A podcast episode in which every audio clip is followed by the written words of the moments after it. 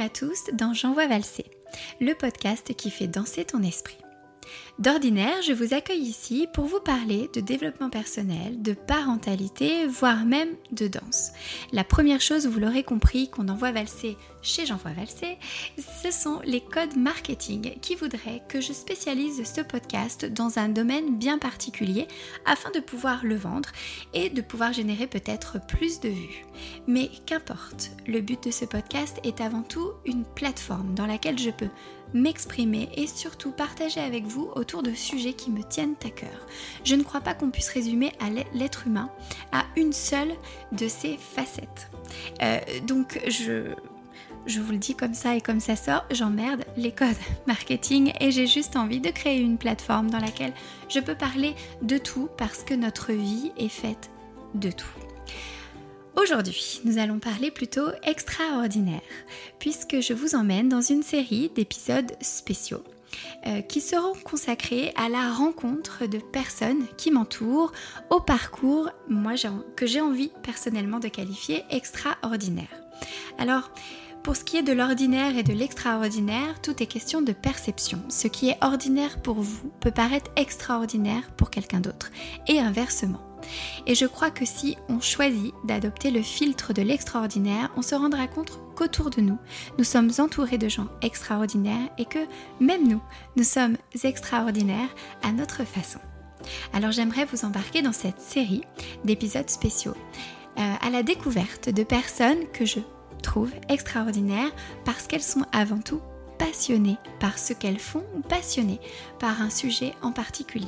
Ces épisodes seront donc une occasion de leur laisser la parole sur le sujet qui leur tient à cœur et qu'elles puissent aussi nous expliquer leur cheminement, comment aujourd'hui elles font ce qu'elles font, pourquoi elles pensent comme elles pensent.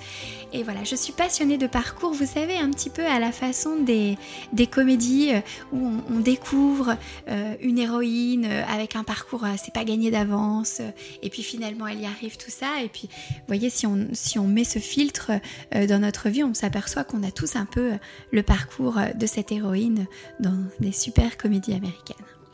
Je vous laisse tout de suite découvrir cet épisode et découvrir surtout notre invité. Très bonne écoute à tous.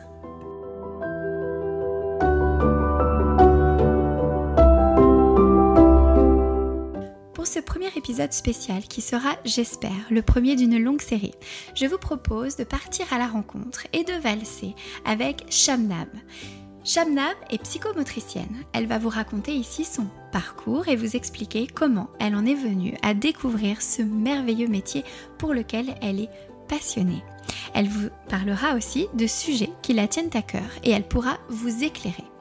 Alors oui, cet épisode va beaucoup parler de parentalité, mais gardez à l'esprit que tout ce que l'on dit et tout ce qui est juste quand on s'adresse aux enfants vaut aussi totalement pour les adultes. Je vous souhaite une très belle écoute et j'espère que vous passerez un aussi bon moment que j'ai passé avec Chab.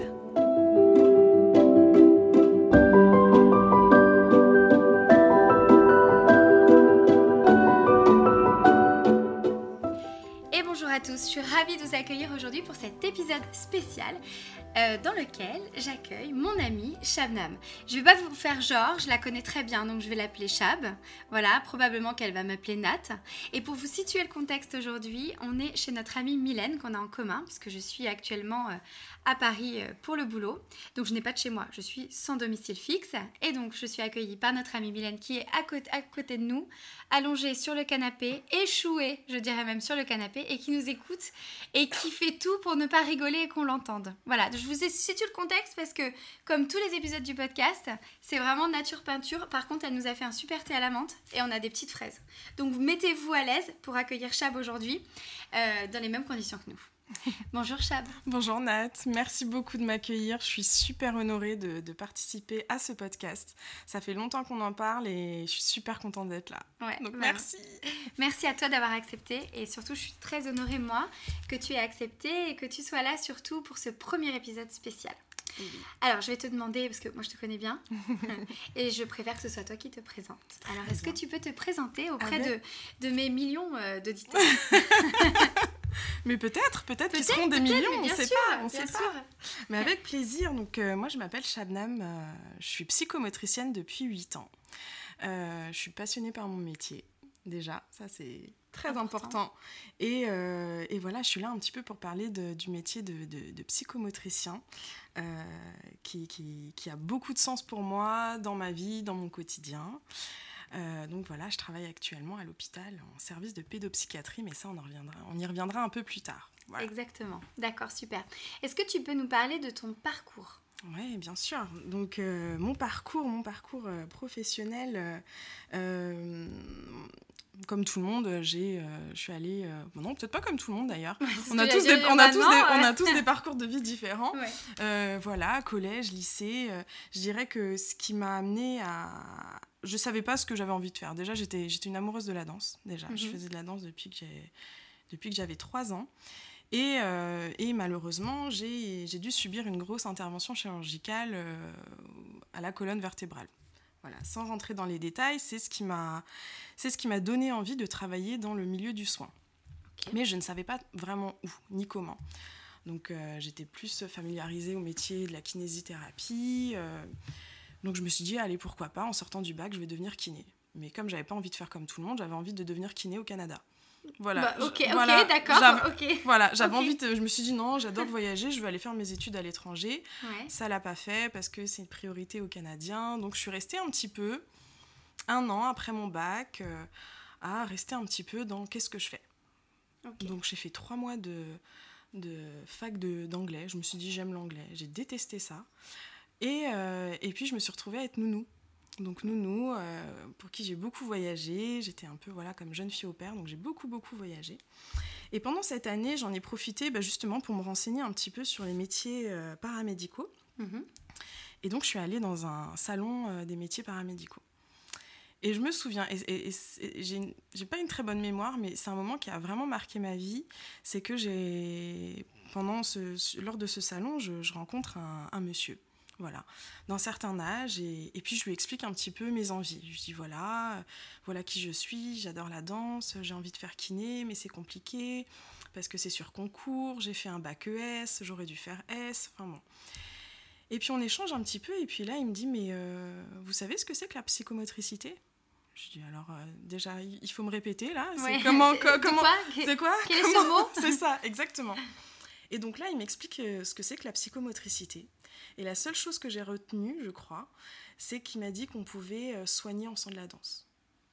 J'ai dit waouh Et là, en fait, ça a fait comme dans les petits dessins animés, tu sais, la petite ampoule euh, au-dessus de la tête qui s'allume. J'ai dit, mais en fait, c'est ça. Attends, il est en train de m'expliquer que je peux devenir psychomote et, euh, et, et, faire de la thérapie en faisant de la musique, de la danse, du cirque. J'ai dit, mais attends, c'est tout ce qu'il me faut, quoi. Et donc, je me suis lancée je me suis dit, allez, c'est parti. Et là, je me rends compte que c'est le parcours du combattant, ah. parce que euh, c'était en tout cas à l'époque un, concours très sélectif pour entrer dans les écoles. Il n'y en avait pas beaucoup en France, il y a 8 ans, maintenant il y en a beaucoup plus. Et euh, je te donne un exemple, euh, moi j'ai été admise à la Pitié-Salpêtrière, il y avait près de 1700 candidats pour 136 places.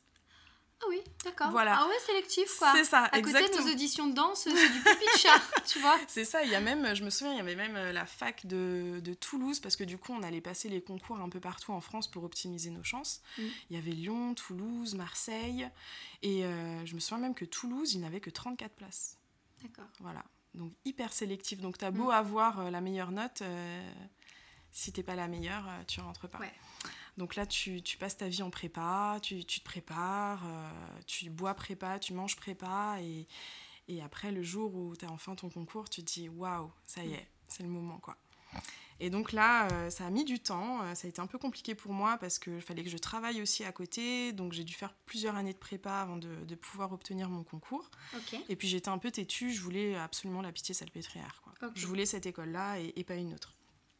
Et donc, je me souviens que quand je suis arrivée euh, une semaine avant de faire ma rentrée, je me suis dit, mince, j'ai galéré pendant toutes ces années. Hmm. Imagine, c'est pas fait pour moi. Oui, c'est vrai. C'est une vraie question. Mais oui, c'est ça. Je me dis, imagine, attends, je me suis dit, non, c'est ce métier et pas un autre. Hmm. J'ai galéré. Euh, et si c'est pas fait pour moi, qu'est-ce que je fais? Bon.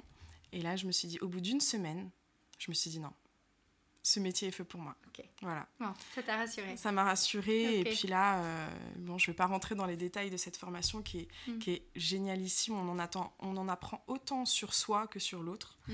Et là, on apprend, euh, bah voilà, on fait de la, de la neuroanatomie, de la physiologie, euh, des heures et des heures de psychologie, mais surtout énormément de pratique. Mm. Donc on avait des, des, des fois, le vendredi, je me souviens que je terminais mes, séances, mes, mes semaines avec de la relaxation, par exemple. Donc va expliquer à ton entourage que tu Oui. fais de la relaxation. mais c'était si, génial. Je te jure, j'étudie, je Si, travaille si. fort. C'est ça, c'est ça. Ouais. Donc voilà. Ok. Euh, du coup, il y a des questions là qui me sont venues à l'esprit en t'écoutant parler. Première chose, après le bac, du coup, c'est un peu une année euh, transitoire. Je, je, pense, je me mets à la place des gens euh, qui sont peut-être jeunes ou peut-être qui vivent aussi une reconversion actuellement, tu vois. Et quand tu es dans ce flou un peu, euh, comment ça a été Comment toi tu l'as vécu, ce flou intérieurement? Quelles sont les questions que tu t'es posées? Et tu étais jeune, donc encore euh, chez tes parents. Ouais. Comment ça s'est passé avec ta famille? Ah oui, mais ouais, ouais, c'est une, bonne question parce qu'effectivement, moi, je, je, je me souviens qu'à 17-18 ans, quand, quand tu as ton bac, euh, que tu es encadré, que tu es au lycée, que tu as, un circuit, on va dire, classique, Mm. et que tu te retrouves un peu sans rien, tu te dis, mais qu'est-ce que je fais là Mm. Et moi, ce, qui, ce, qui, ce dont j'avais vraiment peur, c'est de, de tomber dans l'année sa- sabbatique, comme on dit, Ouais. et de- d'avoir encore plus de mal à reprendre les études. Et je trouvais qu'à 17-18 ans, c'est compliqué de se dire, mais qu'est-ce que je vais faire de ma vie Ouais, et ça, c'est une question que je trouve extrêmement difficile parce que je crois que aujourd'hui, le- les parcours, en tout cas, je crois qu'il y a un système de parcours sup où, euh, où les élèves doivent, dé- doivent déjà faire des sélections et choisir un petit peu vers quoi ils veulent s'orienter. Et je trouve qu'à 16, 17, 18 ans, c'est difficile de se dire, Mm. je veux faire ça de ma vie, quoi. Complètement. Donc euh, voilà, j'ai pas de, j'ai- moi je l'ai plutôt bien vécu, j'étais bien entourée et, euh, et surtout ce que j'ai fait, c'est que je me suis donné une deadline. Je me suis dit, écoute, tu fais, j'ai fait mes trois années de, mes trois années pardon, mes trois mois de, de fac, j'ai pas aimé ça, mais je me suis dit, il faut que je reste active et il faut que je fasse quelque chose. Donc j'ai trouvé ce, ce poste en tant que, que nounou que j'ai adoré. Mm. Et comme je savais que j'adorais les enfants, de toute façon, je savais que ça allait me servir et que ça allait Mm. être une expérience quoi qu'il arrive. Et euh, je me suis dit, par contre, en septembre, tu y retournes. Quoi. Voilà. Ouais. Tu retournes, alors tu retournes, tu t'étais dit quoi? Je retourne. Je me- bah, c'est là où, entre-temps, j'avais découvert qu'il fallait que je commence une prépa. Donc voilà, je m'étais Mais préparée. tu je me- savais pas encore euh, sur quoi t'allais retourner, mais tu t'étais dit je retourne euh, C'est ça. le Je me suis dit, quoi euh, qu'il arrive, il faut... parce que je Ouais. me connais et je sais que. Moi, j'admire, hein, il y a plein de reconversions professionnelles Mm. et j'admire toutes les personnes qui, à, à 30, 40 ou voire 50 ans, font des reconversions professionnelles. Mm. Je trouve que se remettre dans les études, c'est, c'est- il faut énormément de courage et de Mm. force. Et moi, je sais que si je restais deux ans, trois ans sans rien faire euh, pour me remettre dans le système, Ouais, après les formations pour adultes, enfin, moi ce que je fais, ce que j'ai fait en tout cas, elles sont quand même adaptées. On n'est pas dans un système scolaire. Ouais. Ça dépend lesquelles. Qu'il y en a qui vraiment retournent à la fac. Mm. Mais euh, Mais moi, par exemple, Oui. dans ma, quand je suis arrivée en première année de psychomote, il y avait des reconversions professionnelles. Donc, Ah euh, oui. j'avais un informaticien, maîtresse Ah oui. d'école, euh, ouais. qui avait 40 voire 50 ans. Ouais. Donc là, je me Ah suis oui, dit, mais là, quel courage, système, quoi. ouais. Oui. Vraiment, vraiment. Parce qu'il faut que tu restes, faut que pendant 3 ans, il faut que tu aies des moyens de vivre aussi. Parce ça. ce- à cet âge- moi, j'étais chez mes parents, donc ça allait, Mhm. mais tu as sûrement des enfants, tu as, un loyer à payer. Comment tu fais quand tu Mm. reprends 3 ans d'études, quoi? Ouais. Donc voilà, moi, je trouvais ça hyper courageux, en tout cas. Ok. Et donc finalement, c'est cette rencontre-là qui a. Ouais, cette rencontre-là, je, je- ne sais pas qui c'est ce monsieur, mais, Ouais, euh, mais il, il m'a fait découvrir ce métier et pour moi, ça a été vraiment une révélation. Mm. Vraiment, vraiment, vraiment. Après, t'as provoqué aussi ça, quelque part. Ouais. Enfin, dans le sens où, voilà, t'étais euh, à un salon. euh, Ouais. Enfin, tu vois, il y a, y a- y a ça aussi. Mm. Parce que on- je sais bien qu'il y a les partisans de la chance. Mais moi, je suis partisane de. On provoque un peu sa chance quand même. Oui, je savais que je voulais être dans le soin, mais je connaissais Ouais. pas tous les métiers. Donc je connaissais, voilà, infirmier, euh, kinésithérapeute, ergothérapeute. Ça me parlait plus ou moins, mais je me suis dit, bon, faut y aller quoi qu'il arrive. Mm. Et on a la chance euh, d'avoir justement ces salons qui nous permettent de découvrir des métiers. Et ça, faut, faut vraiment y aller, Ouais, quoi. faut y aller en fait. Parce que voilà, c'est Ouais. le coup de rencontre et tu fais des rencontres qui te font, qui, où tu peux découvrir des métiers que. Oui, et puis alors voilà, justement, tu découvres. Parce que Mm. moi, quand je t'ai rencontré, Mm. euh, tu m'as dit ton métier, j'en avais jamais entendu parler. Depuis que je te connais, je crois que j'ai rencontré une ou deux psychomotriciennes, puis maintenant dans le coaching, on en entend beaucoup parler. Euh, mais c'est vrai que je connaissais pas du tout ce métier. Est-ce que tu veux bien nous expliquer Bien en quoi sûr, consiste ouais, ouais. ton métier J'ai une petite définition là, parce Ouais. que c'est vrai que c'est, c'est... la psychomotricité, c'est quand même assez, euh, assez large. Et, et c'est... En fait, la psychomotricité, moi, ce que j'aime dire, c'est qu'il faut la vivre. Pour, la, pour la comprendre. Mais bon, là, mm, c'est un petit peu, c'est un peu compliqué là, à distance. sinon, je deviens youtubeuse si tu veux. on fait des vidéos. Et on fait des vidéos. Ah, mais pourquoi pas hein Oui, pourquoi pas. Ça peut être intéressant. C'est vrai. Euh, donc la psychomotricité, c'est une approche euh, thérapeutique donc, qui est destinée aux enfants, aux adolescents, aux adultes, euh, qui ont à la fois des difficultés sur le plan moteur, comportemental, relationnel et ou émotionnel. Ça va pour l'instant. Donc de manière générale, voilà, c'est que nous, psychomotriciens, quand on sort de nos, de nos trois années d'études, on, est, on peut être amené à travailler avec des tout petits, des adolescents ou des, ou des adultes, voire même mm. des personnes en fin de vie. Voilà, donc c'est pour ça que pendant ces trois années, on apprend euh, tout sur euh, ce panel de, de, population. Et donc en fait, la psychomotricité, elle, elle étudie un petit peu euh, tout ce qui va se passer dans les interactions entre la perception, les sentiments, la pensée, le mouvement, le comportement du corps humain et d'un individu. Mm. En fait, pour nous, le corps et la psyché, comme on dit, sont ensemble. Ça veut dire mhm. que pour nous, la tête et le corps ne sont pas dissociables. Pour nous, ça va ensemble. Donc en fait, on va, on va voir un petit peu, on va évaluer un petit peu comment chaque individu, là je vais parler d'individus, mais après mhm. je parlerai plus particulièrement des enfants parce que c'est plus mon, mon dada, je dirais. Mhm. Mais on va un petit peu évaluer comment... Comment chaque corps fonctionne, pourquoi il fonctionne comme ça, en fonction de son vécu, euh, en fonction de son histoire, en fonction de, son environnement, de, euh, de, son, de sa culture, etc. Donc en fait, on va prendre, on va évaluer un petit peu euh, comment fonctionne un corps à travers des bilans, des rencontres, etc. Et à partir de là, on va, on va mettre en évidence des troubles, mhm. s'il y en a, et, et, là, on met en place des séances de psychomotricité. De manière générale, voilà. Donc c'est un mm. métier paramédical. Euh, on travaille beaucoup en parallèle avec des orthophonistes, des ergothérapeutes, des kinés, etc., etc. Mais je dirais que ce qu'il faut retenir, c'est que pour nous, psychomotriciens, euh, le, corps et l'esprit vont ensemble. Donc en fait, on prend vraiment les individus euh, dans leur globalité. Donc ça veut dire que moi, quand je rencontre un patient, j'ai besoin de savoir tout ce qui s'est passé de la naissance jusqu'à aujourd'hui. Ok, même si tu rencontres un adulte, par exemple. Même si je rencontre un... Tu fais vraiment ouais, euh, là, elle est longue. Et c'est ça. Bon, il pourra pas me raconter, l'adulte ne pourra pas me raconter... Euh, toute son enfance. Toute son enfance, mais j'ai besoin de connaître son parcours de vie mm. pour savoir qui il est aujourd'hui. Parce que, on le verra plus tard un petit mm. peu, pour nous, voilà, le, le corps a une mémoire. Oui. Justement, tu vois, c'est le... ça. Je me disais, elle va nous parler de la mémoire du corps. C'est ça, ouais. Le corps a une mémoire. Bon, ça, j'en parlerai un petit peu après. Mais, euh, mais pour nous, on a besoin de comprendre. Euh, bon, il y a des choses, on n'est pas obligé de savoir. Et puis, c'est intéressant aussi de voir ce qui se passe au moment de la rencontre. On prend ce qu'on qu'on reçoit et on fait avec. Mais pour nous, c'est important de savoir. Là, je vais plus parler des enfants, mais c'est important de savoir comment cet enfant a grandi, dans quel environnement, s'il a des frères et sœurs, s'il est issu d'une famille monoparentale, euh, quelle est sa culture aussi, parce qu'en fonction des cultures, euh, les, on grandit pas de la même façon, l'éducation n'est pas la même, etc. Et en fonction de ça, voilà, on élabore l'anamnèse, et là, au moins, on peut connaître l'enfant euh, de façon un peu plus intime, quoi. D'accord. Voilà. Ok. Quel beau métier. moi, je me mets à la place aussi de, tu vois, de, de bon, tant que je te côtoie je te pose des questions, tout ça. Euh, voilà, j'étais un peu à disposition, si je peux me permettre. Mais tu vois, je me mets à la place de, quelqu'un qui nous écoute, euh, de maman, de mhm. papa, de parents, parce que j'ai découvert il n'y a pas si longtemps qu'on parle pour les, tout ce qui est non-binaire, euh, on, parle de parents et plus de maman et de papa, donc j'essaye d'inclure tout le monde. tu vois, à quel moment on fait appel à un psychomotricien? Parce que tu, sais, il y a un peu ce truc euh, de prise de conscience que ben, là, ça relève peut-être de la psychomotricité ou pas. Ou est-ce que. Parce que généralement, quand il y a un truc qui va pas chez les gens, ils vont chez le psy. Alors, il y a le psy et il y a beaucoup les orthophonistes. Aussi. Tu vois? euh, Moi, j'ai beaucoup parlé avec des, des professeurs d'école qui. Euh, qui d'abord envoient, voilà, c'est un enfant qui parle pas, par exemple, mm. c'est souvent des troubles de, voilà, des troubles verbaux, et du coup, ils envoient directement vers l'orthophoniste parce qu'il parle pas bien. Sauf que des fois, ça relève pas de l'orthophonie. Mm. Des fois, c'est parce qu'il y a autre chose. Peut-être parce que c'est un enfant qui est inhibé, parce que c'est un enfant qui, a vécu quelque chose sur lequel il mm. faudrait travailler, ou peut-être qu'il n'est pas très à l'aise dans son corps. Donc, forcément, pour parler, c'est compliqué. Et c'est vrai qu'il y a plus de facilité à envoyer vers des orthophonistes plutôt que chez le psychomotricien. Alors, avant de penser psychomotricien, de toute façon, pour arriver jusqu'à nous, il faut passer par un médecin. Parce que nous, on travaille sous prescription médicale.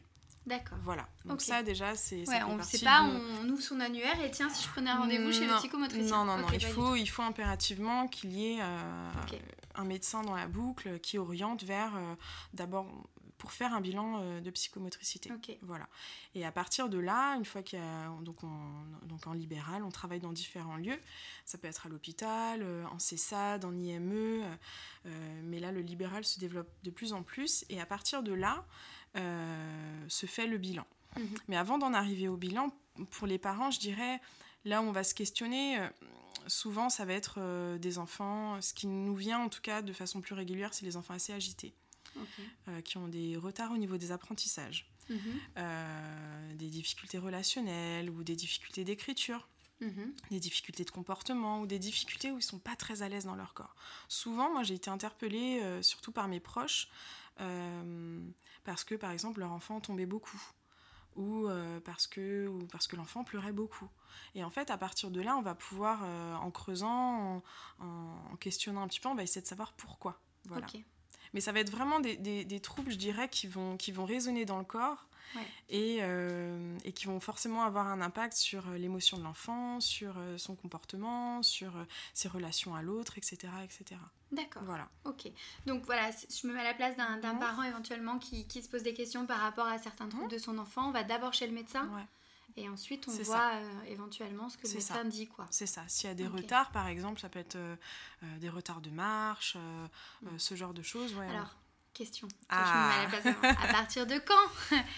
mon enfant est en retard pour marcher. Ah, alors ça, ça, tu vois, on va rentrer dans le vif du sujet parce que moi, c'est vraiment quelque chose qui me parle beaucoup.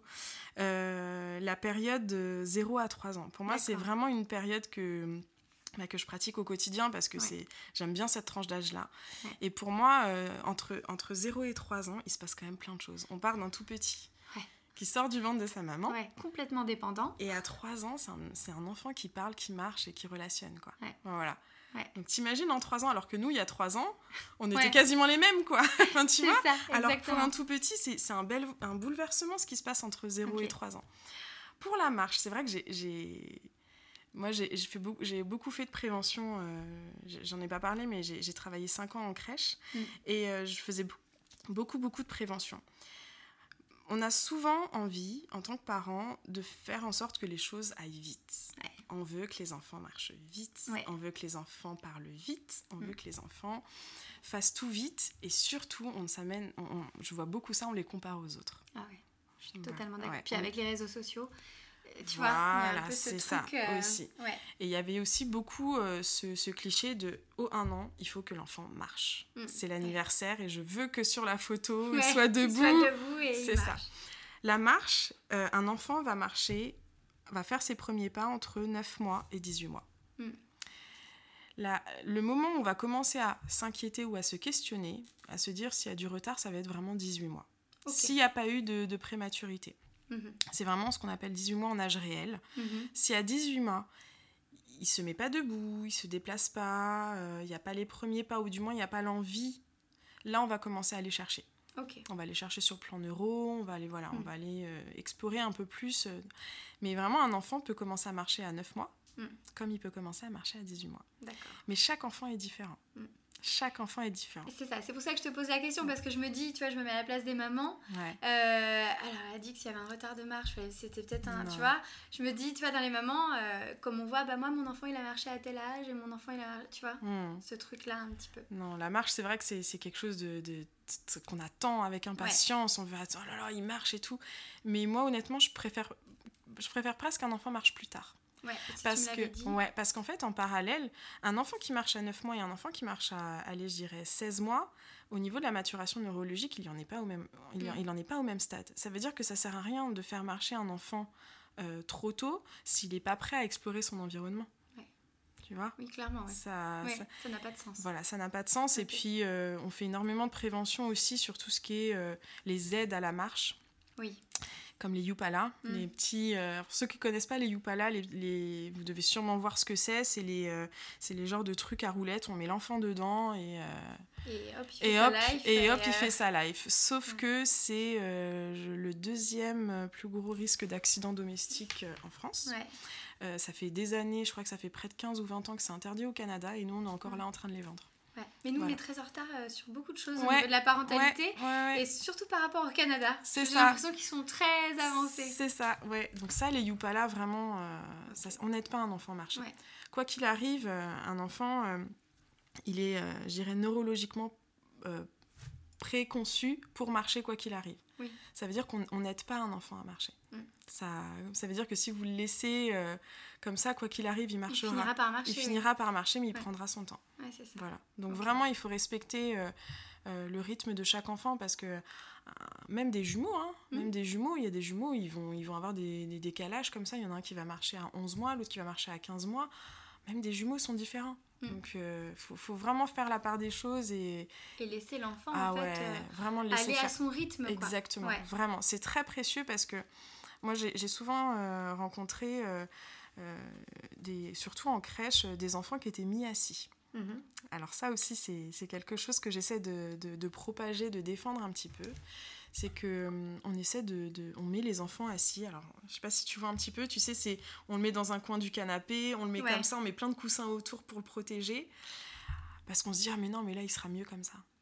Sauf que quand on met un enfant comme ça, dans cette position, qu'est-ce qui se passe?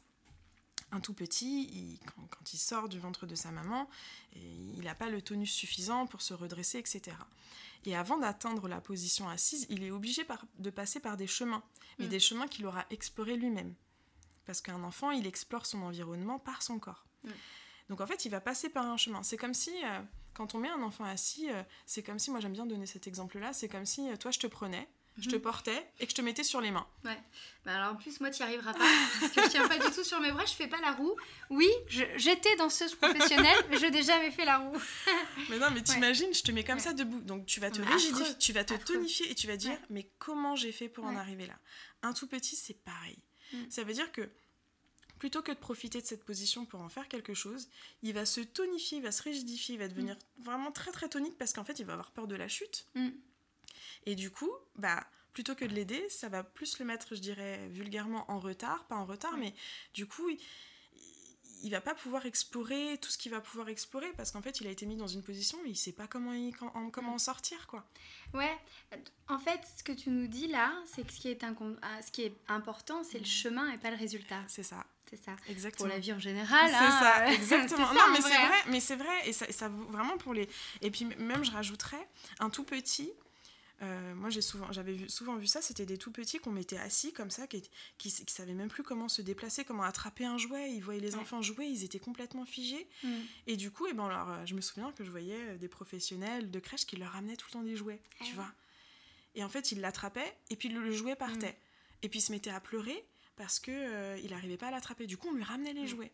Et là, qu'est-ce qui se passe pour le tout petit? C'est là, on lui dit bah, t'es pas capable. Bah, c'est pas que t'es pas. Ouais, t'es pas capable et t'as besoin de moi. Ouais. Et donc, au niveau de la confiance en soi, parce que ça, ça commence très tôt, la confiance ça commence... en soi. Oui. Ça commence oh très, très tôt, la confiance en soi. Plutôt que de l'encourager, de lui dire Bah là, il va falloir que tu te déplaces, tu peux y aller tout seul. Bah non, là, on m'a mis dans une position, je sais pas comment m'en mm. sortir. Et du coup, pour pouvoir jouer, j'ai besoin de toi. Alors que l'idée, entre 0 et 3 ans, c'est justement d'aider l'enfant vers l'autonomie. Mm. Lui dire Tu es capable, tu peux je suis à côté de toi pour t'accompagner, mm. mais je ne fais pas à ta place. Mais ça, on n'est pas sensibilisé à ça. Alors, dans la société, même avec les adultes, on le voit bien, nous, en, en coaching, c'est le syndrome du sauveur, hein, mm. tu vois. Mais on n'est pas... Euh, euh, enfin, moi, je me, tu vois, quand j'étais un, jeune maman, je suis toujours, hein, parce que, voilà, on découvre la parentalité tous les jours un peu plus. Mais c'est vrai que j'avais, j'avais l'impression que tout dépendait de moi, qu'il fallait que je l'aide à tout faire. Et je vois bien, j'ai pas fait pareil avec Louis et Rose. Mm. J'avais pas les mêmes connaissances entre les deux. Et, et c'est vrai que je vois euh, Rose, pas pour les comparer, parce que l'évolution est pas la même, mais euh, sur certaines choses, on sent qu'elle est un peu plus ancrée, même, euh, tu sais, un peu plus dans sa confiance en elle, dans tout ça, même si tous les enfants sont différents. Et je me dis, j'ai beaucoup plus assisté Louis que Rose. Je me suis dit, non, mais de toute façon, euh, elle va y arriver et tout. Et ça, c'est vrai. Et là, je m'adresse aux, parents, tu vois, euh, de, de, bah, de faire confiance à l'enfant, comme on fait confiance aux grands enfants qui, peut-être, euh, au moment du bac, ne savent pas ce qu'ils vont faire. C'est ça. Les laisser trouver leur voie, en fait. les aiguiller, veiller à bien sûr que ça parte pas en live, mais faire confiance à la personne et qu'elle puisse trouver elle-même sa voie. Mais exactement, et puis le chemin de, de chacun est différent. voilà, euh, Il n'y a pas de... Il n'y a pas de chemin tout tracé. Exactement, exactement.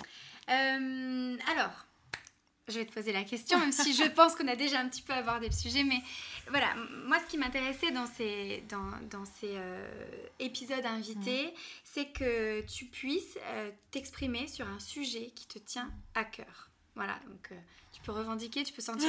si je dois sortir un gilet jaune, dis-le-moi, ok Mais voilà, qu'est-ce que, de quoi tu aurais envie de parler aujourd'hui? J'aurais envie de parler de tellement de choses, euh, c'est vrai, euh, mais, euh, mais déjà juste pour, pour parler de là, de, qui, quelle psychomotricienne je suis actuellement. Mhm. moi, je travaille en service de pédopsychiatrie à l'hôpital, donc je, travaille à, à mi-temps sur un hôpital de jour qui accueille des enfants euh, qui ont des troubles du lien, troubles du comportement. C'est des tout petits, ils ont entre 18 mois et 4 ans, mhm.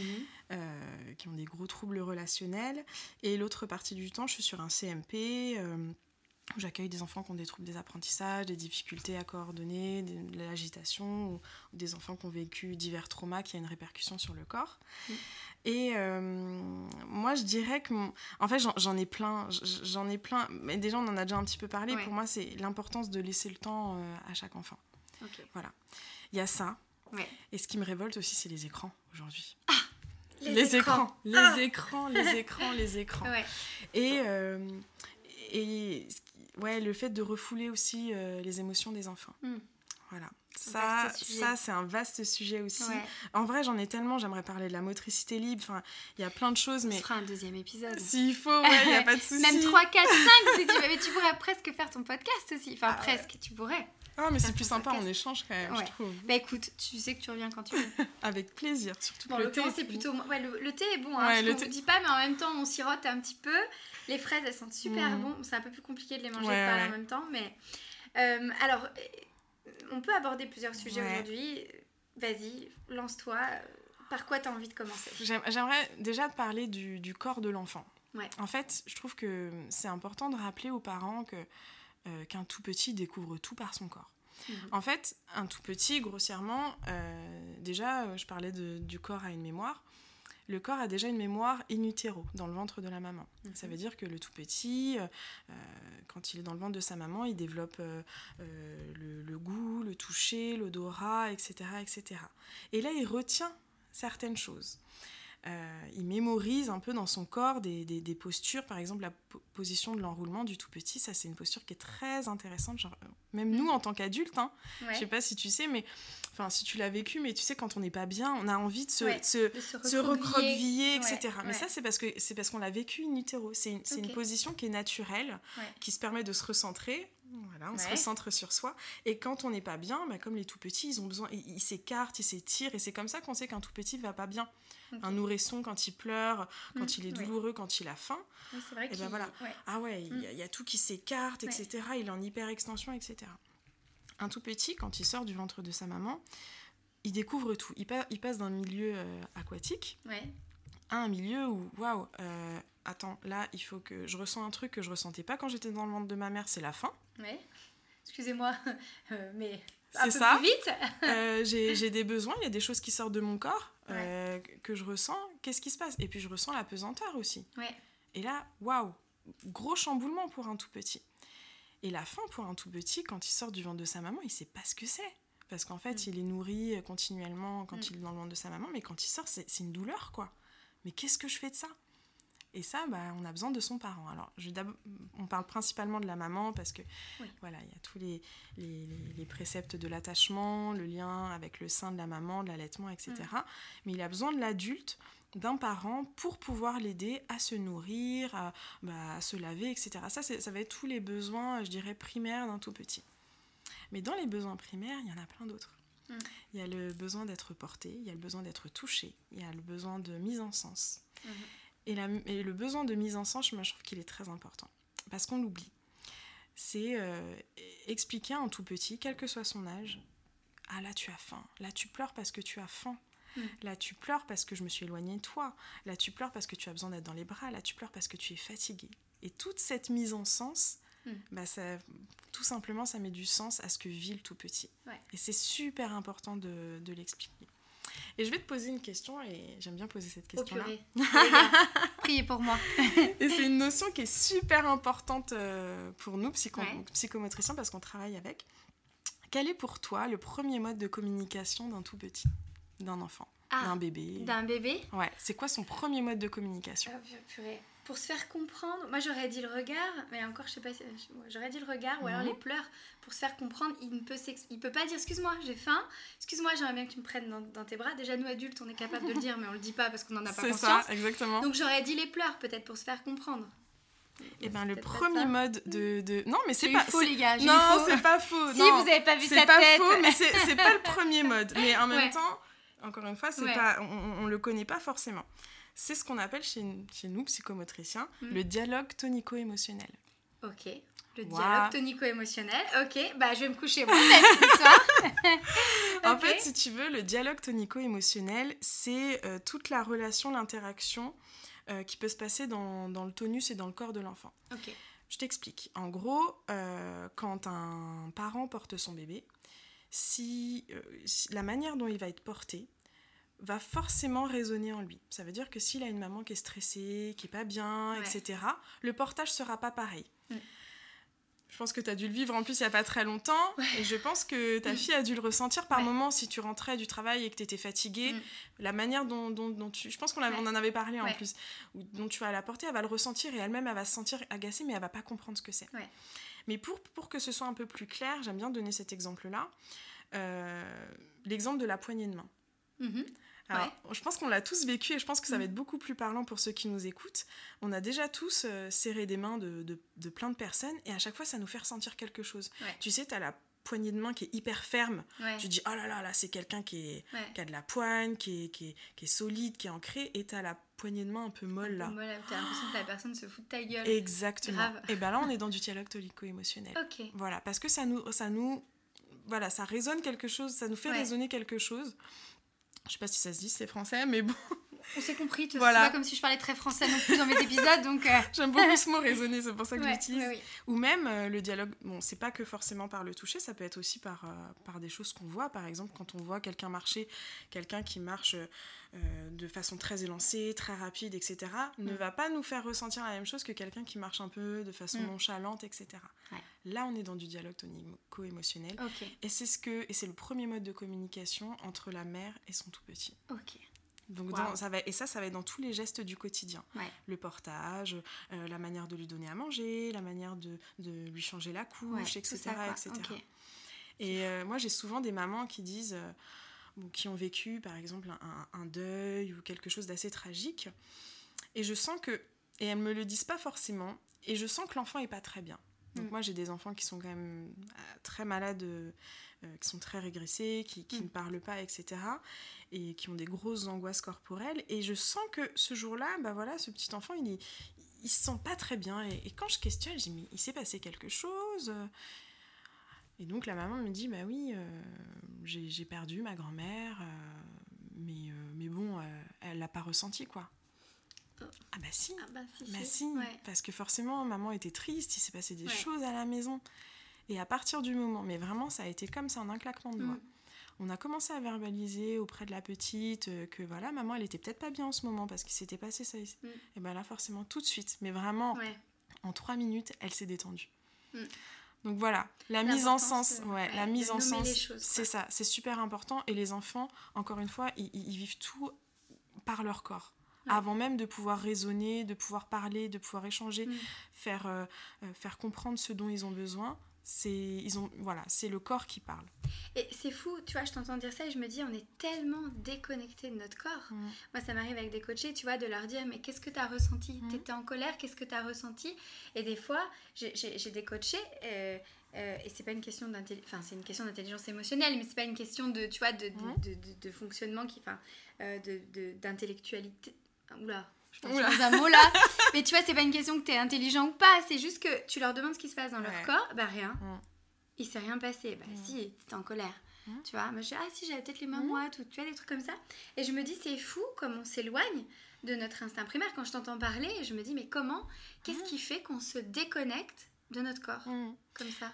Tu vas me répondre les écrans Alors il y a ça et puis non mais je pense que après je pense que ça dépend de chacun aussi. Des fois en fonction de ce qu'on vit, on a envie de refouler aussi ce qu'on ressent. C'est vrai. Des fois, on a envie de le refouler et après, c'est à nous aussi de chercher pourquoi à ce moment-là, on ressent rien. Mm. Mais euh, pour en revenir au tout petit, pour te donner des exemples, tu sais, des fois, on dit euh, un, beau, un enfant qui se cogne la tête, euh, on lui frotte la tête, il pleure, il pleure super mm. longtemps et tout. Puis on dit, c'est rien. C'est rien. mais si c'est quelque chose, attends, j'étais en train de marcher, j'étais en train de jouer. je me suis cogné la tête, c'était pas ce que j'avais prévu, je me suis pas rendu compte, c'est arrivé d'un coup. Non, c'est pas rien ou un mm. enfant qui fait une colère. Alors, les colères. les, grosses, les grosses crises, tu sais, où l'enfant euh, se roule par terre et tout, mais c'est parce que c'est pas pour, se, pour, pour, pour, faire une démonstration de colère. Tu vois, c'est pas une mise en scène. Attends, là, on est en plein supermarché. Attends, là, je vais faire chier. On, est, au, on est au rayon bonbons. Euh, c'est l'heure de pointe. Je vais me rouler par terre. Non, c'est juste que l'émotion, elle, elle, se vit, quoi. Elle se ressent. Mm. Mais attends, là, maman, elle m'a dit non, quoi. Mm. Maman, elle m'a dit non, c'est horrible pour moi. Oui, bah moi, dans ce que je suis en train de dire, dans ma réalité de l'instant, ce nom-là, il résonne euh, comme la plus grosse frustration de toute ma vie. Quoi. Exactement. C'est ça. Mais je fais le parallèle avec les adultes. C'est pareil quand des fois hyper bien intentionné, on dit à une de nos potes, c'est pas grave, un perdu, 10 de retrouver, c'est pas grave si, c'est pas grave ça. Euh, et en fait, ben si, en fait, on a le droit de. Ben, tu parlais de valider les émotions des enfants, complètement. valider les, émotions de l'autre. Je fais le parallèle un peu avec les adultes aussi, mais c'est pareil, valider ce que ressent la personne, même si nous, on ressent pas la même chose. C'est ça. Exactement. Et d'autant plus chez le tout petit parce qu'en fait, euh, bah il grandit avec ses émotions, quoi. Mm. Et il n'est pas en capacité de les comprendre, les mm. interpréter, de comprendre ce qui s'est passé à ce moment-là. Euh, voilà, ça donne beaucoup de sentiments raquettes après. Ouais, complètement. Des gens qui pleurent quand ils sont en colère, alors que s'ils n'arrivent pas, on leur a tellement dit qu'il fallait pas se mettre en colère. Moi, j'avais une coachée comme ça qui, en fait, euh, après, quand elle a compris que finalement ce qu'elle ressentait c'était de la colère, ben ça a été différent quoi, dans ça, sa vie. Complètement. Ok. Ouais. Et après, si, si je pourrais parler d'un autre truc que j'aimerais vraiment, vraiment défendre, c'est la place des écrans de nos jours. Là, aujourd'hui, c'est tous les enfants qu'on reçoit là en, pédopsychiatrie, c'est des enfants euh, qui peuvent rester jusqu'à 10 heures par jour, enfin des moins de 4 ans, hein, je parle. Hein. Moins de 4 ans. 10 heures par jour devant les écrans. Mais en vrai, même un adulte, 10 heures par jour, c'est beaucoup. Enfin, tu vois, un ado, même à 8 ans. Euh, c'est ça. Et ça, euh, ben, voilà, les, écrans font partie de notre vie actuelle. Mm. On les a pas vus arriver. C'est ça, c'est ce que j'allais te dire. Je, je, me mets, enfin, moi je suis cette génération où bah, nous, on a vu arriver euh, le Minitel, on a, enfin, tu vois, euh, oui, il y a 40 ans, hein, les gars, ça. tu vois. La euh, DSL. Voilà, la DSL, on parlait tout à l'heure avec Mylène, tu sais, de, avant Internet, tu sais, quand ça se branchait, oui, c'est ça, le bruit que ça faisait, mais oui. tout. Voilà, et ben pareil, le téléphone portable, on l'a vu arriver, on l'a vu évoluer, hein, parce que nous, avant, on avait le 3310, les gars. ou même avant, il y avait les espèces de gros trucs que tu vois dans certains films. Oui, c'est ça, hein, les, avec, fallait que tu tires l'antenne. et tout. Complètement. Et, et je me dis, c'est vrai que pour notre génération, comme on n'a pas eu le modèle de nos parents qui nous ont éduqués avec, bah, voilà, on, est tous là, bah, qu'est-ce qu'on fait, tu vois mm. L'autre fois, Louis, qui, a, qui, a, qui, vient juste d'avoir 8 ans, maman, je veux Instagram. Tu veux quoi? Excuse-moi, comment tu connais ce mot-là, tu vois? Et c'est ça, c'est fou. Et tu vois, hein. je lui ai dit, bah alors, euh, prépare-moi un argumentaire, tu vois, parce que je voulais pas lui dire non, t'es trop jeune ou tout ça. Je lui ai dit, bah écoute, prépare-moi un argumentaire sur euh, à quoi va te servir Instagram. Bah, finalement, il a oublié pour l'instant. Euh, écoute, sujet clos jusqu'à la prochaine fois. mais euh, mais c'est vrai que c'est difficile pour nous, parents, de, de, de, dire, mais en fait, à partir de quand c'est beaucoup Parce que finalement, même nous, on aurait besoin d'être éduqués. Mais bien sûr, bien sûr, oui. On, en parlait, euh, même nous, des fois, ça nous arrive euh, tous, hein, ça nous est tous arrivé de mmh. scroller un peu sur mais Insta ou sur d'autres choses et de passer finalement du temps. Et d'ailleurs, pendant que tu regardes la vie des autres, tu, toi, tu vis pas, ou pendant que tu joues, bah, t'es pas dans la vraie vie, mmh. ou tu te coupes d'ailleurs des relations avec les gens qui sont en présentiel avec toi comme Mylène tout à l'heure qui voulait pas nous écouter. Euh, je, vous intègre avec nous. Hein. Bon là finalement je vois qu'elle nous écoute, elle se marre, elle fait. Alors si jamais vous entendez un bruit de chat, voilà Mylène a un chat et, qui là forcément est en pleine crise, euh, tu vois. C'est ça les chats, ils sentent qu'il y a un truc, faut pas faire de bruit. Voilà donc Mylène c'est pas grave si euh, le chat fait du bruit, c'est vivant. du coup les écrans, est-ce que tu aurais des, des piste, tu vois, sur comment gérer ça. Euh, et, voilà, à partir de quand ça devient réellement problématique? Là, tu sais que tu disais 10 heures, j'ai du mal à imaginer. Oui, il y a des enfants, en fait, qui ont tellement été habitués à être euh, devant les écrans parce que, on, va pas se mentir, hein, je, suis, je suis pas là pour, euh, pour dénigrer les parents. On a tous besoin, à un moment donné, de mettre les enfants devant l'écran parce que là, c'est bon j'en peux plus et puis j'ai besoin d'un petit temps calme ou j'ai besoin de faire autre chose et je vais faire la cuisine ouais voilà c'est ça j'ai besoin d'un petit temps du coup je mets l'enfant mais malheureusement il y a des excès alors tant que c'est limité tant que c'est contrôlé il n'y a pas de souci mais surtout un enfant il a besoin de jouer moi j'ai des enfants qui regardent euh, qui, qui, passent leur temps devant les écrans ils savent pas empiler des cubes Mm. tu vois, c'est des choses toutes simples, quoi. Mais empiler des cubes, c'est hyper important dans la mm. coordination, dans, les, dans, dans, ce que, dans ce qui va te permettre de faire plus tard, dans l'écriture, enfin voilà, dans, dans toutes ces choses-là. Un enfant a besoin, ça veut dire que j'ai aussi des parents qui me disent oui, mais il s'ennuie.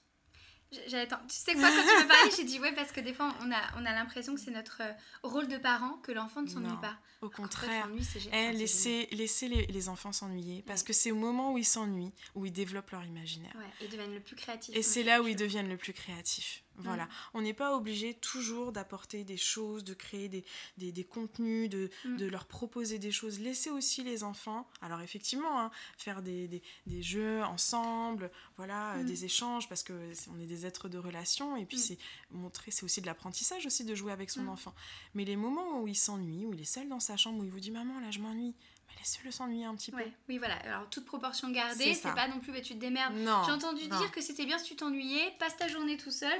voilà, on n'est pas là-dessus non, plus, non, bien, sûr. Mais on est dans, dans, ce truc, et finalement, dans la. Pareil, lui faire confiance, je trouve que ça développe aussi l'autonomie dont tu parlais tout à l'heure. Alors là, du coup, à un autre âge, parce qu'on peut pas non plus laisser. Enfin, les enfants jouent pas forcément tout seuls euh, comme ça, mais, mais ce truc de. Finalement, tu vas trouver des solutions, tu vas trouver des jeux. Ça. Et c'est vrai, alors moi, du coup, je l'ai expérimenté, parce qu'avant, j'étais dans ce truc-là, là, il faut que je l'occupe, il faut que je trouve un jeu. Et du coup, ça devenait presque, je sais pas s'il y a des mamans qui ressentent ça, mais euh, tu étouffes oui, en fait. Parce que tu, aimes tes enfants, tu veux tout leur donner, mais tu étouffes parce que toi aussi, tu as besoin de prendre soin de toi et de prendre soin de ta relation à toi-même pour pouvoir justement être disponible pour eux. Et donc, à un moment donné, tu as besoin. Et c'est vrai que parfois, j'avais ce réflexe de bon, bah vas-y, je te laisse jouer assis, je, je te laisse euh, regarder un dessin animé et tout. Parce que moi aussi, des fois, bah, ça me fait du bien de regarder une série. Bien sûr. Et en même temps, pas que. Parce que des fois, quand je regarde une série, ça me fait pas du bien. Ça m'abrutit et tout. Et c'est vrai que depuis que Louis, tu vois, Loulou, quand il va me dire je m'ennuie maman, tu vois, je fais le bilan de ce qu'il a fait déjà dans sa matinée ou dans sa journée. Je dis ouais, mais ennuie-toi. Mais... Enfin, je dis pas comme ça, mais je lui dis écoute, je suis sûre que tu vas trouver un truc à faire. Et généralement, il va te il va commencer à faire des Lego, à faire des histoires, à faire des trucs. Et c'est vrai que c'est là où ils sont le plus créatifs. Faut leur faire confiance en fait. Complètement. Mais les tout petits, les tout petits, moi, que j'accueille, c'est qu'ils ils sont plus capables de faire quoi que ce soit, en fait. Et ils restent. Euh, et puis, même, on le voit dans la rue, c'est des enfants qui sont en poussette, avec le téléphone dans, dans les mains, et il se passe plus rien, quoi et il se passe plus rien du tout. Tu mm. peux et puis si tu interagis avec lui, c'est euh, bah, bah, forcément il y a des retards de langage. Euh, je parlais de, bah, voilà du développement euh, corporel aussi du, tout petit. Bah, il n'y mm. a plus d'expérience motrice parce que du coup je reste passif face à un écran, il se passe rien du tout. Je vis rien avec mm. mon corps. Voilà et je reste dépendant de cette chose. Et dès qu'on me l'arrache, c'est un déchirement.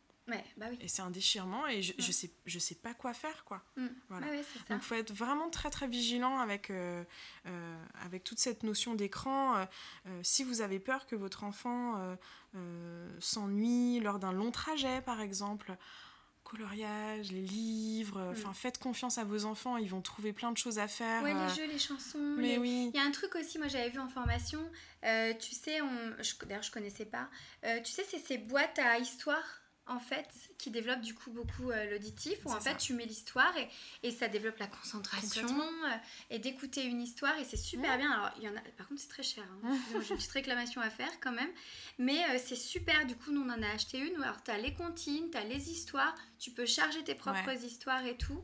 C'est super tout, ce, tout ce truc de livre audio. Parce qu'en vrai, tu, sur Apple aussi, tu peux trouver des livres audio pour les enfants. Hein. Et pareil, il n'y a pas d'écran et tout. Et c'est vrai que c'est super. ça peut être une alternative. Hein. parce que nous, tu vois, on me disait, bah, qu'est-ce qu'on dit aux parents? Parce que nous aussi, des fois, on est à court d'idées. Et ça aussi, c'est pour les longs trajets. Euh. Alors, moi, je vous partage une anecdote. Pardon, je, je, raconte ma life, du coup. Mais euh, Julien, avec ses parents, donc Julien, c'est mon mari. Ah C'est bizarre. Euh, tu sais ce qu'il faisait? Il jouait avec tous les départements. C'est-à-dire, euh, tu sais, euh, aux plaques, avant en plus les plaques, les départements c'était beaucoup plus visible. Ah bah tiens, le 31, le machin, qu'est-ce que c'est comme département? Bah du coup, il connaît tous les départements. Mais oui. Voilà, là où moi j'en connais trois ou quatre. Mais bon, c'est pas grave.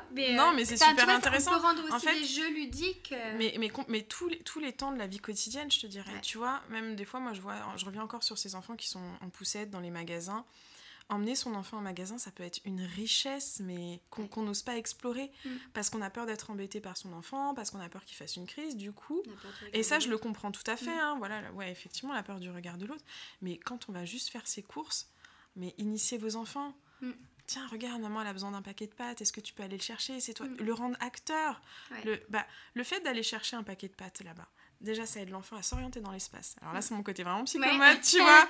ça, ça l'apprend à se déplacer dans un espace qui est super grand, à se repérer, à, travers, à travailler sa perception visuelle parce que tu lui dis va chercher ce paquet de pâtes là. Mm. Enfin voilà, il se passe plein de choses donc mm. faut pas faut pas oublier ces temps de la vie quotidienne qui sont extrêmement qui sont riches. d'apprentissage. Mais complètement, on est dans, on est voilà, on éduque nos enfants. Euh, le nombre de personnes dans le magasin, les, enfin ouais, c'est vrai. Il peut, vraiment, il peut se passer plein de choses euh, sur juste sur un temps. On va faire les courses, on se dit vite. Il faut que ça, ça aille vite. Mm. Il faut pas que j'y reste trop longtemps. Euh, on, connaît, hein, c'est, ça va. c'est, vrai que la crise dans le magasin, quand tu discutes avec n'importe quel mm. parent, la première peur presque, c'est, ça. Hein. Mm. C'est ça. Mais bah, bon, là, après, il y a un travail à faire sur nous-mêmes, sur justement le détachement du regard de l'autre. Est-ce que les gens peuvent penser de nous Un enfant qui se roule par terre, c'est un enfant qui se roule par terre. Voilà, c'est tout. Il est, comme tu l'as dit tout à l'heure, en proie à une grosse émotion. Et, et voilà quoi. Et puis ce qui peut être intéressant aussi, c'est pour les, pour les plus grands, hein, c'est de les rendre acteurs. Bah écoute, là, on va aller euh, chez le médecin, à la pharmacie, au marché. Mm. Euh, bah écoute, emmène ce que tu veux. On va au marché, tiens, prends-toi le petit sac euh, que je t'ai acheté la semaine dernière, et puis tu mettras plein de choses dedans. Et mm. pour les enfants, c'est une aventure, quoi.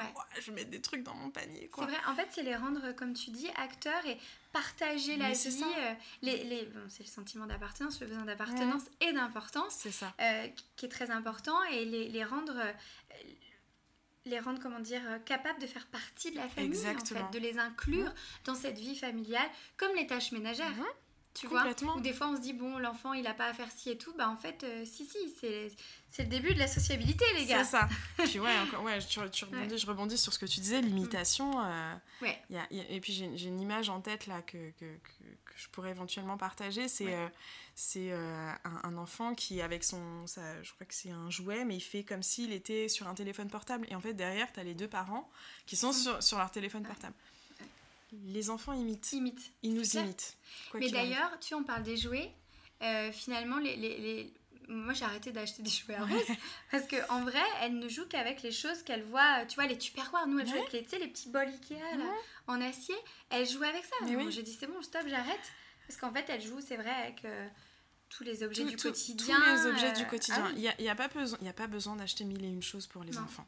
Y a, alors bah voilà, on est, on, est bah, les médias, euh, euh, les, les, les, commerçants veulent nous, faire vendre plein de trucs. Mm. Attention, ce truc-là qui fait plein de bruit, qui fait de la musique, qui mm. se tourne sur lui-même, tu peux le changer, ça devient un écran et un mm. robot en même temps. Ça, ça va t'aider ton enfant, ça va aider ton enfant et il va vite apprendre à lire, quoi. Mais grave Non, mais ça, ça, euh, c'est un truc, je me dis, oulala, là, là, là déjà, il y a trop d'informations pour un enfant.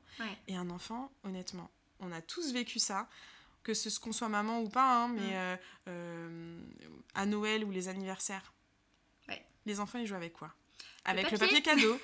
avec le papier cadeau. mais pourquoi le papier cadeau? Parce que le papier cadeau, c'est grand, il y en a beaucoup ça fait de la couleur, ça fait du bruit, je peux le déchirer, je peux le mettre sur ma tête. Et là, encore une fois, on en revient à toute l'imagination qu'on peut utiliser avec un objet. Ou le carton, le carton, je peux en faire une cabane, euh, je peux me cacher dedans, je peux cacher des trucs dedans, euh, je mm. peux le pousser alors que d'habitude j'ai du mal à porter les choses un peu lourdes. Là, c'est un truc qui est gros mais qui est léger.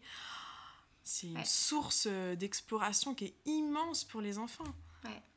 Bah oui. Donc, bah faut, faut, voilà, donc ouais, les Tupperware, c'est trop non, bien, mais quoi. c'est vrai, en vrai. Hein. C'est incroyable. Enfin, moi, je, je vois. Et, finalement, même Loulou, hein, euh, qui grandit, euh, enfin, c'est vrai qu'il joue beaucoup plus avec les objets, avec les bouchons de bouteilles, avec les bouteilles, avec les bouteilles vides. Enfin, tout ça, quoi. Euh, les emballages, enfin, tout, quoi. Ouais. Puis des fois, on a souvent aussi envie, tu sais, quand on achète un jouet à un enfant, je te dis une bêtise, par exemple, un puzzle. Mm. Tu vois mm. Ah, mais non, il faut que tu, tu mettes cette pièce-là euh, comme ça, il faut que tu la mettes comme ça, il faut que ça ressemble à ça. Tu on attend, on a des attentes. Mais si l'enfant, il a juste envie de prendre les puzzles, mm. les empiler les uns sur les autres ou les mettre dans une boîte, Ouais. Laissez faire quoi. C'est son expérience quoi. Ben, si à ce moment-là il a pas envie d'apprendre à faire un puzzle, il est en train mm. de faire autre chose à côté. Et tu, là, ça me fait penser, tu vois, j'ai l'impression que ça commence là, comme tu disais, la confiance en soi. Aussi, le, la modélisation, enfin, le côté je rentre dans le moule. Je dois absolument mettre le puzzle comme ça. Si j'ai pas envie de faire ce putain de puzzle comme mm. ça.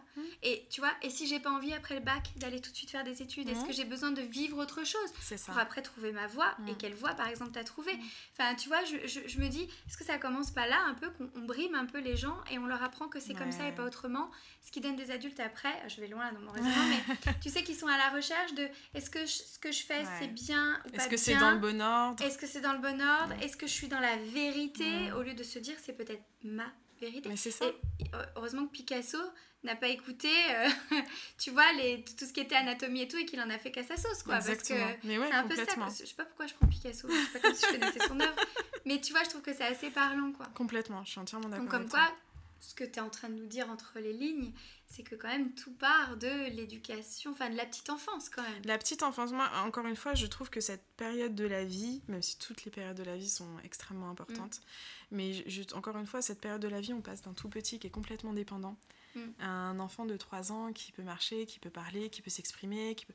Mm. En 3 ans, enfin, c'est la, la, seule période d'une vie où il se passe autant de choses, où on apprend tellement de choses. Mm.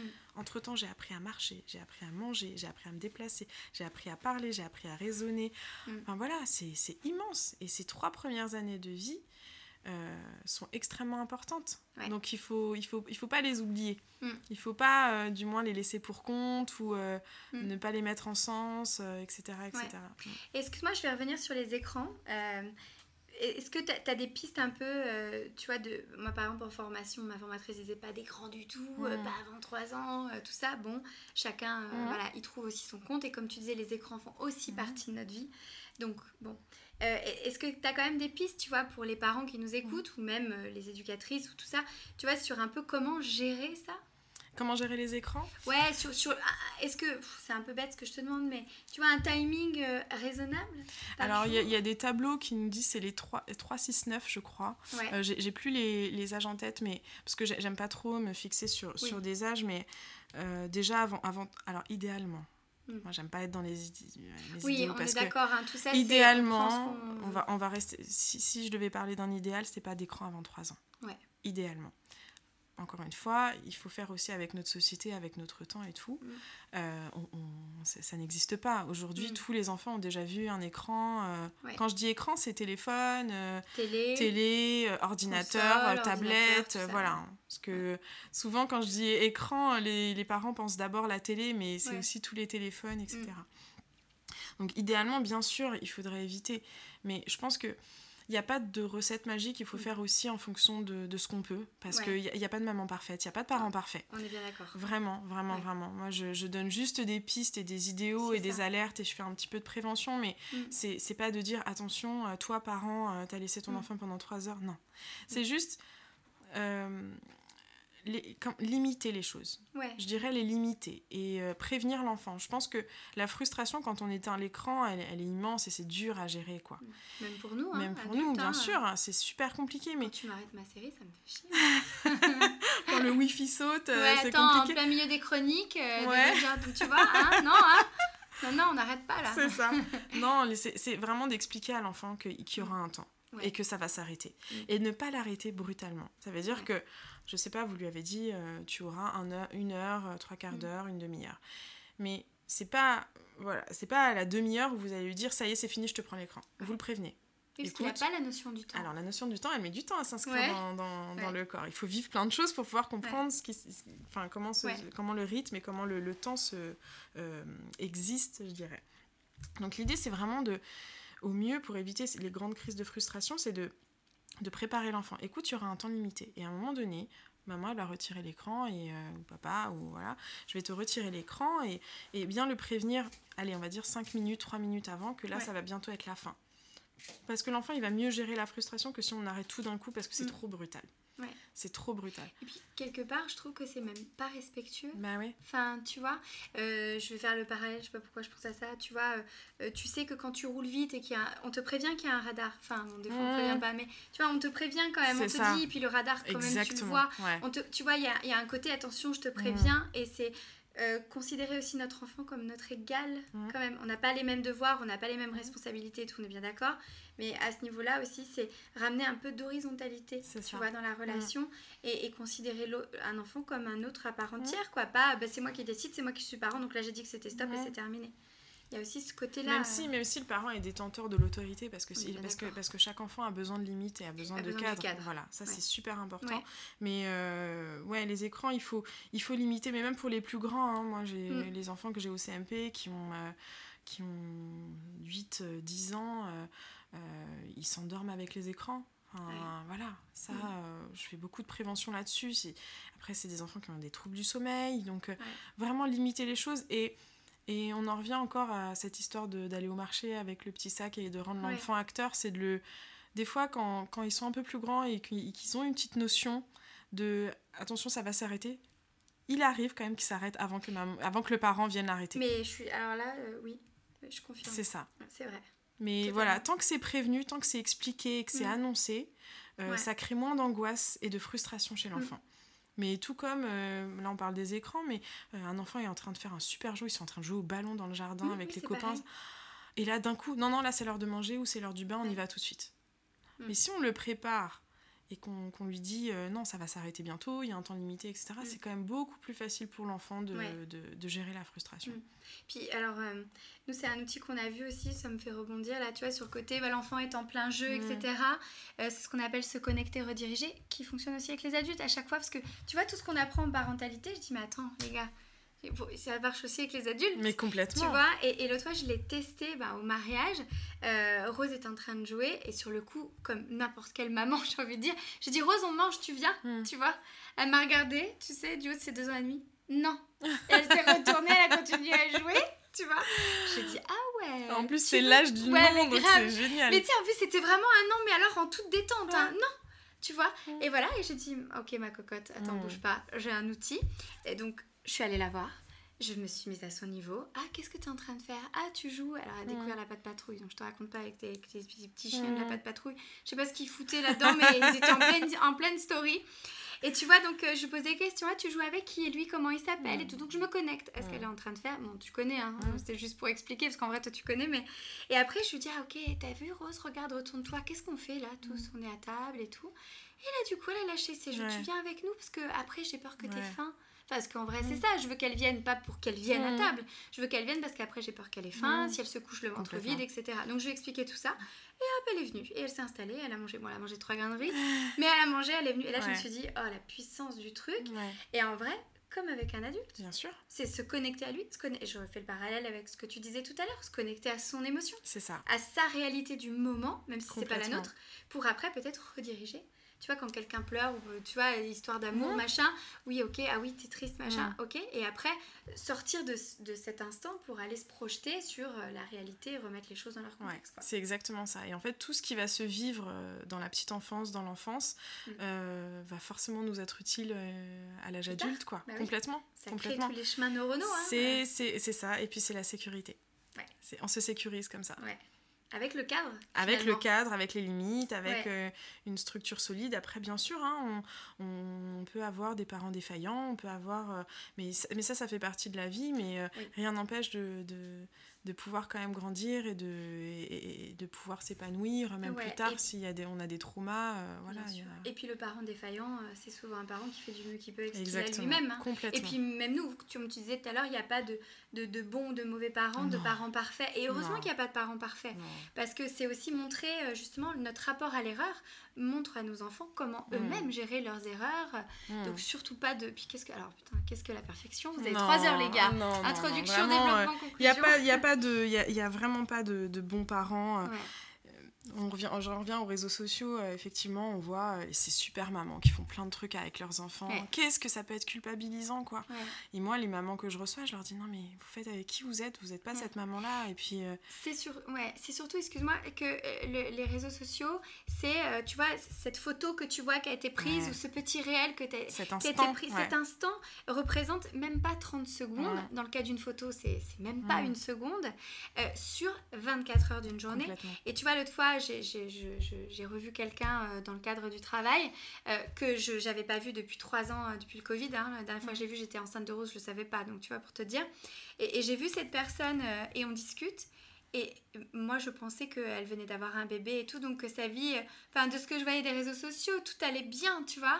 Et en discutant avec elle, non pas que ça n'aille pas, mais le tableau était peut-être pas aussi idéaliste, non pas de ce qu'elle laissait paraître, parce qu'elle vend pas non plus du rêve, pas du tout, tu vois, mais de ce qu'on voyait. Et, là, et là, tu vois, je me suis fait la réflexion, je dis, waouh, les réseaux sociaux, c'est pas la vraie vie. Complètement. Et vraiment pas, quoi. Donc ça, c'est vrai qu'il faut apprendre à se détacher, surtout sur la parentalité, ça. où on a les super mamans, les super trucs, les super machins, même les outils, des fois, qu'on transmet. Tu sais, tu vois, là, j'ai parlé en 3 secondes et demie de se connecter, rediriger. C'est pas aussi simple. Mais non, et puis c'est pas magique non plus. Mais non, pas du ça marche pas peut-être pas là, mais ça va marcher. Enfin voilà, c'est aussi une. Surtout, je dirais, une posture. C'est ça tu vois, plus qu'un outil magique. C'est ça, parce qu'en fait, ce qui va fonctionner pour un enfant ne va pas forcément fonctionner pour un autre. Moi, je peux pas, je, je, c'est pour ça qu'encore une fois, je, on reparle de l'anamnèse, mm. euh, je, je peux pas euh, conseiller, euh, orienter une, des parents, une famille d'une façon comme, je peux pas plaquer des méthodes ou, des, ou des conseils ou un soutien à chaque parent, c'est pas possible, mm. c'est, parce que chaque histoire est différente. Totalement. Est-ce que tu peux juste expliquer ce qu'est l'anamnèse, parce que ouais. c'est ce que c'est, et je me, moi, euh, il y a encore un an, je savais pas du tout ce que c'était. L'anamnèse, en fait, c'est tout ce moment où on va, on va retracer le parcours de vie d'un patient, d'une personne. Euh. Mm. Donc moi, je, je, pars toujours de la grossesse mm. euh, à l'âge de l'enfant. Voilà, c'est vraiment l'histoire, l'histoire mm. d'une personne, en fait. Ce qui se passe avant, avant la rencontre, juste avant la rencontre. Voilà. Ok. Et du coup, dans le cas d'adultes, est-ce qu'il y a des adultes aussi qui vont voir des psychomotriciens? Bien sûr, complètement. Donc ça peut être, euh, ça peut être euh, des adultes déficients, ça peut être des adultes euh, bah, qui ont des grosses difficultés avec le corps. Je pense, je pense à des personnes addictes, hein, des personnes, bah, tout ce qui va être les troubles alimentaires, qui forcément. te dire, j'allais te dire, voilà, est-ce qu'en cas de troubles alimentaires, bah la psychomotricité peut aider? Complètement, parce qu'en fait, nous on travaille beaucoup avec ce qu'on appelle l'image du corps et le schéma corporel. Et mm. l'image de corps peut être extrêmement euh, altéré euh, dans le cadre de, de, personnes qui ont des gros troubles alimentaires et de la mm. perception qu'ils ont de leur corps. Mm-hmm. Donc à travers différents médias, et ça c'est toute la richesse de la psychomotricité, c'est qu'on peut utiliser tout et n'importe quel média pour euh, soigner, pour aider, pour accompagner. C'est-à-dire que moi, un, matin, je peux utiliser de la peinture, le lendemain, je peux utiliser euh, euh, du, des jeux de cirque, des jeux de société, mm. des jeux de ballon. Et pour les adultes, ça va être de l'escalade, de la conscience corporelle, de la danse, du théâtre. Voilà, les champs sont extrêmement larges, mais effectivement, dans, pour ces adultes-là, on va justement essayer de les aider à se reconnecter et à, et à se réapproprier, à réhabiter leur corps. À travers plein d'expériences motrices Plein d'expériences relationnelles aussi. Donc ça, ça va être pour les adultes, ça va être aussi les, toutes les personnes âgées. Euh, alors moi, je suis un peu moins, euh, je l'ai vu, ça c'était il y a 8 ans quand j'étais en formation, mais mm. ça être toutes les, tous les syndromes post-chute, les personnes atteintes d'Alzheimer, qui forcément vont avoir une altération de la perception de leur corps. Mm. Le, corps est un peu plus défaillant aussi quand on, quand, quand on vieillit. Donc voilà, comment je vis dans ce corps qui répond pas forcément tout de suite à mes réactions, ou qui... Voilà, qui, est un peu moins réactif, quoi. Voilà. Donc ouais, c'est tous les âges de la vie. On accompagne aussi euh, pour aider euh, euh, tout ce qui va être les douleurs aussi, tout ce que va être l'accompagnement de la fin de vie aussi. Voilà, à travers plein de médias, on utilise beaucoup la relaxation. voilà. Ok.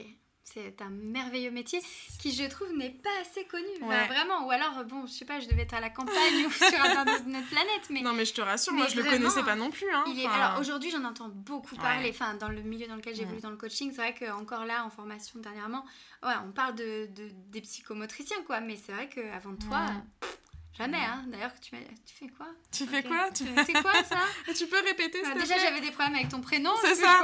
Bonjour, Shabnam, psychomotricienne. Attends, on peut recommencer ouais, parce que ça fait beaucoup d'infos pour mon, pour mon petit cerveau de prof de danse. Ok, super. Et Chab, est-ce que tu veux rajouter quelque chose? Je sais qu'il y a un milliard de sujets. Il y a un milliard de choses, là, tu mais veux rajouter quelque chose Mais non, mais je dirais surtout si je m'adresse aux, aux, parents, futurs parents, ou même voilà les curieux. Mm. Enfin, euh, chaque enfant est différent. Ne comparez pas les enfants. N'attendez pas un âge précis pour faire quelque chose. Laissez votre enfant expérimenter, vivre des choses. Mm. Même si c'est des choses qui vous paraissent farfelues, s'il est en train de jouer avec un Tupperware, ouais. laissez-le jouer avec le Tupperware. Ou avec une poupée alors que c'est un garçon. Ah oui, ouh là là là là. Oh, là tu vas, me lancer, sur, sujet, tu vas me lancer sur autre chose. Ça, je te réinviterai pour ça parce qu'il faut que je t'en parle après, mais j'ai écouté. Alors du coup, je vais faire la pub pour ce podcast qui s'appelle Bliss Story. Oui, tu connais, incroyable. juste, pareil, la meuf sort de sa campagne, elle va juste de le découvrir. Euh, écoute, c'est incroyable. Et j'ai écouté un épisode sur une personne qui est asexuelle, pas asexuée, mais asexuelle, non binaire et aromantique. Donc tout ça, il y avait la moitié des choses que je ne connaissais pas.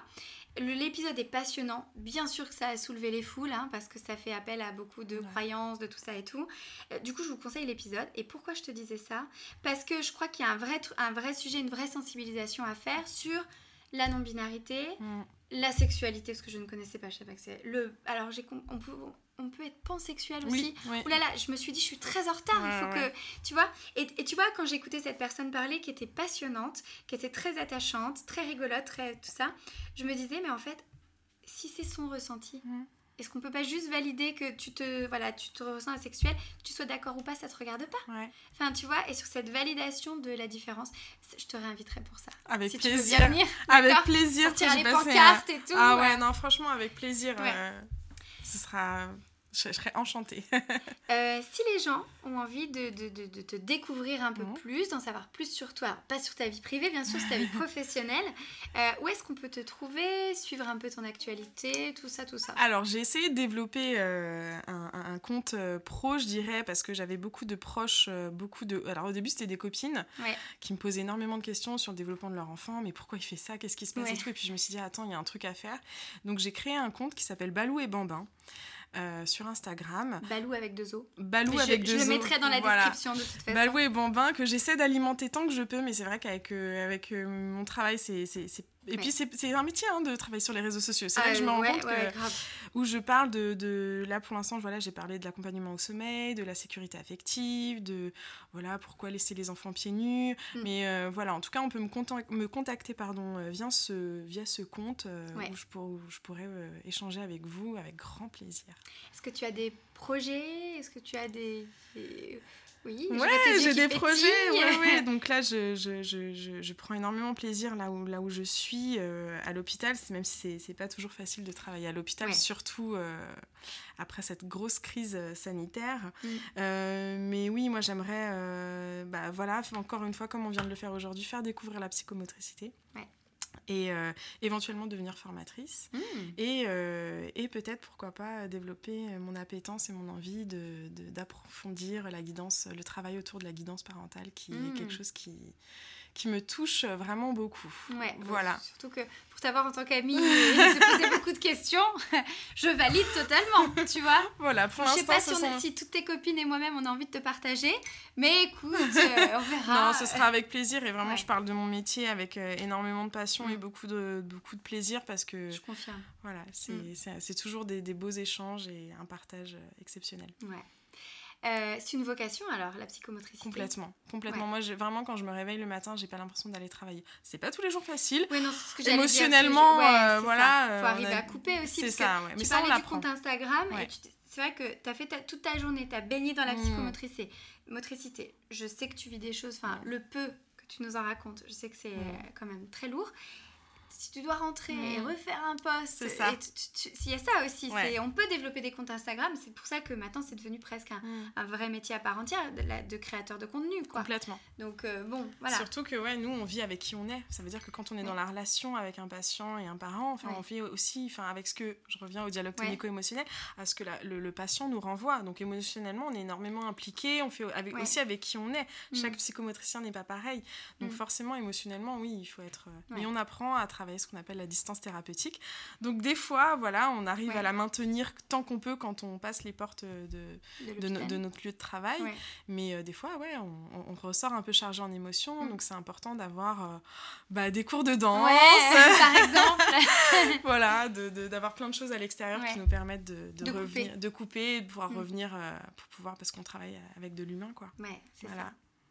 Ok, est-ce que je, peux te demander, donc ça c'était mon, petit truc à moi euh, sur, ces, sur ces épisodes guest, de te décrire en trois mots Waouh, en trois mots Ouais, si tu veux en mettre quatre, il y a pas de souci. Hein. Oh, je vais revenir sur, euh, sur l'idée que je suis, je suis passionnée par, par ce que je fais et je pense que je suis quelqu'un qui, qui, qui, est passionné par. Enfin voilà, mon, mon appétence pour, les, pour, la, pour la vie en quotidienne, pour tout ce que j'aime, je le fais avec passion. Ouais. Euh, je dirais mon petit côté positif, toujours. Ouais, c'est vrai. Je trouve que, je trouve que c'est important. Ouais, entièrement d'accord. Et euh, alors, je suis, je suis, patiente au travail, mais pas du tout dans la vie personnelle. mais parce que justement, tu l'étais tellement C'est ça. au je suis travail. super patiente avec les enfants, mais à l'extérieur, pas du tout. Pas du tout. Ouais. Ok. Ah, alors du coup, on met quoi? On met patiente ou impatiente? Tu un vois, peu des deux. Un peu des deux. Un peu des deux. Donc, passionnée, positive et et patiente professionnellement parlant. C'est ça. Et voilà, je dirais que j'ai une bonne capacité à m'adapter. Euh, ouais. Voilà.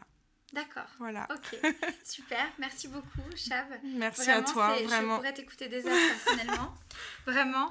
Euh, j'espère que tu reviendras. Avec en tout cas, tu reviens quand tu veux. S'il y a un sujet, tu vois, tu sors un jour du boulot, il y a un sujet qui te, tu vois, qui me révolte. Bah vas-y. Que j'ai envie d'envoyer valser. Grave, que t'as envie d'envoyer valser. Bah, attends, j'ai même pas fait le pont quand je t'ai posé la question. Oh là là, elle l'autre en, carton. Effectivement, euh, euh, si t'as envie d'envoyer valser quelque chose la prochaine fois, tu viens avec, euh, avec, plaisir. Merci à toi, Nat, de m'avoir accueilli. J'ai passé un super moment. Vraiment, merci. Je suis très honorée. Ouais, c'est ça. non, vraiment, j'étais très honorée de passer ce moment avec toi et vraiment, merci beaucoup. Pareil, merci beaucoup. Euh, ben, moi, je vous, fais, euh, je vous embrasse tous, comme d'habitude. Ah, Mylène ne dort pas, Mylène a envie de rire. Je pense que dès qu'on va arrêter l'enregistrement, elle va éclater de rire.